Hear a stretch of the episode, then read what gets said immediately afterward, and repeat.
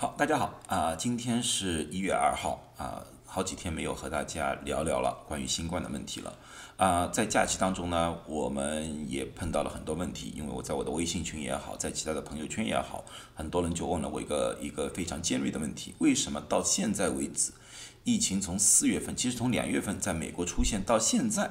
啊，美国人还是不怕死？因为刚刚过去的圣诞节，还是很多人出去啊，交通旅游。虽然说各大机场都爆了，他们的流量只有过去的大概百分之四十以下，但是哪怕只有百分之三十、百分之二十，也是有很大的一个人群在美国流动。我们知道，新冠是一个传染性的疾病，啊，新冠是人与人之间的传染，所以说呢，当很多人在来来回回。呃，交流或者交通的情况之下，那个病毒就会被广泛的传播。特别现在也谈到了那个新的变异啊，传染力增加啊，诸如此类的。那么很多人，特别不是在美国生活的一些人，非常奇怪，觉得哎，美国人是的真的不怕死。那我和大家分析一下，到底美国人怕不怕死？先给大家看一个数据，呃，在美国。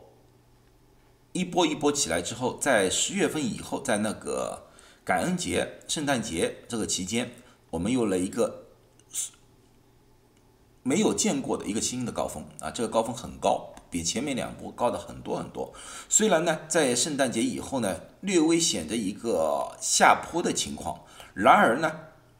这个下坡呢，我觉得是短暂性的。为什么呢？因为是假期，可能工作人员啊，可能休假，好多数据统计。啊，不完全，而且这两天呢又看到了有所回升的现象。我比较担心的呢，就在接下去的二到四周，我们可能会见到一个新的高峰，因为很多出去旅游的人回来，可能把病毒带回来了，又要在社区进行了一波新的传播。所以我还是提醒大家，如果你关心自己的身体，关心家人的身体，还是需要好好的保护。啊，能够不出去和别人交流，尽量不要出去和别人交流。死亡也是，死亡里面看到一波一波比高，这次的死亡好多天都破了记录，啊，都破了记录。嗯，然而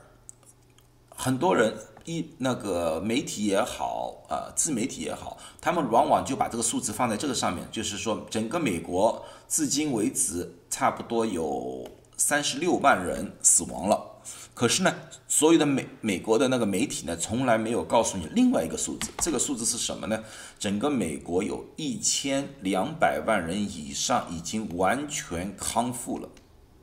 所以康复的人与死亡人的比例是四十比一。啊，那么这个是个什么样的概念啊？你们要知道，人是一种比较呃。直觉的动物，就是说他一定要看到一些东西，自己亲身经历到了，他才有感受。所以说他在那他自己的社区里面看到的大部分的人，就是四十比一的个，如果有五十个人在那边的话，大概有四十多个人完全都是好了啊，得了病，过一段时间又活蹦乱跳出来了。所以对他们的感觉来说，哎，这个病没有大家说的这么这么恐怖嘛？你说三十多万，我没见到，我看到了。几千万人是好好的活蹦乱跳了，这是他们的第一感觉。其实这个比例不是四十比一，他们的感觉的比例是一百比一啊！你说为什么？数字很明显是四十比一，为什么你说是一百比一？那么就要把这个病要从另外一个角度去看了，哪个角度呢？从年龄的角度来看，美国这个社会老年。是怎么生活的？他和华人的生活方式不一样。中国人讲究的是尽孝啊，所以呢，往往呢，老人家年纪大的时候呢，是和子女住在一起的。所以说，他和他的子女、孙辈交流还是很多的。大家都有和照顾老人的那种习惯，这是中国的优良传统。但是美国人不一样，美国人讲究的是自由。啊，小孩子很早早的十几二十岁就离开家庭了，自己去创，自己去组织自己的家庭，啊，所以呢，老人家到了老人呢也是一样，要么就是自己独居，要么呢就去老人院。而这次我们今年已经结束，二零二零年已经结束了，那么 CDC 终于把所有的数字给报出来了啊。刚才我说了，整个美国大概有三十五万三十六万的人是死于新冠，他已经把三十万人的年龄分布公布起来了。啊，一岁以下三十二个人死亡，一岁到四岁十九人，五岁到十四岁五十一人，十五岁到二十四岁四百八十三人。所以说，在二十五岁以以下，死亡人只有五百人。那么大家想一想看，我这里还有一个数据，就是说这是确诊人数啊，确诊人数是四十五岁以下的人。是整个美国确诊，就是我们我说的刚才说两千万人里面确诊里面，百分之三十是四十五岁以下的人。那么大家就可以想一想看，啊，看大家想想看，一批年轻人，大学的、高中的年轻人，他的朋身边朋友可能有很多被感染了，家人被感染了，啊，然而他们看看到死亡，整个美国。在二十五岁以下的死亡只有五百人，他们根本就没有看到死亡，他们只看到了人活蹦乱跳的活下来了，而且没有什么后遗症，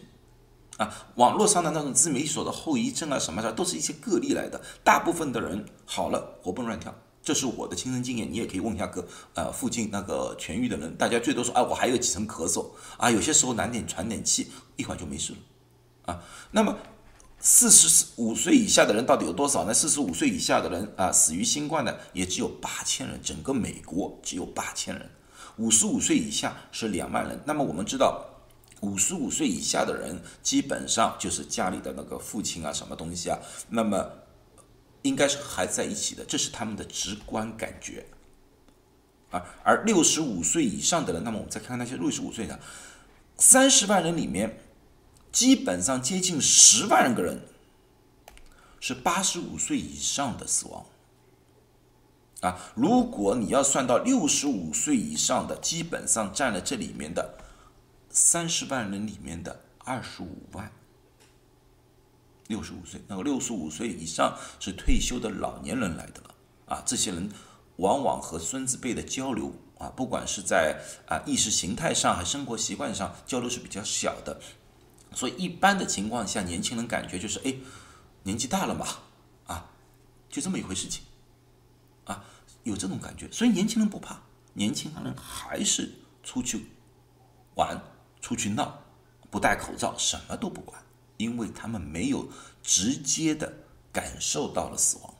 他们直是直接感受到了新冠这个不会死，这就是我们所谓的美国人不怕死。其实美国人也怕死，他们只是没有遇到死亡。好，今天就很短暂的就把它分析分析到这些数据。下次呢，我会分析一下，就是最近传的比较多的，就是说华人致死率啊比较高的这个问题。呃，这个问题其实过去我分析过，这次呢，我再从其他的角度和大家分析一下。如果对我所的说的东西有感兴趣的话呢，可以订阅我的视频。好，在这里祝大家新年好，安安全全，健健康康，再见。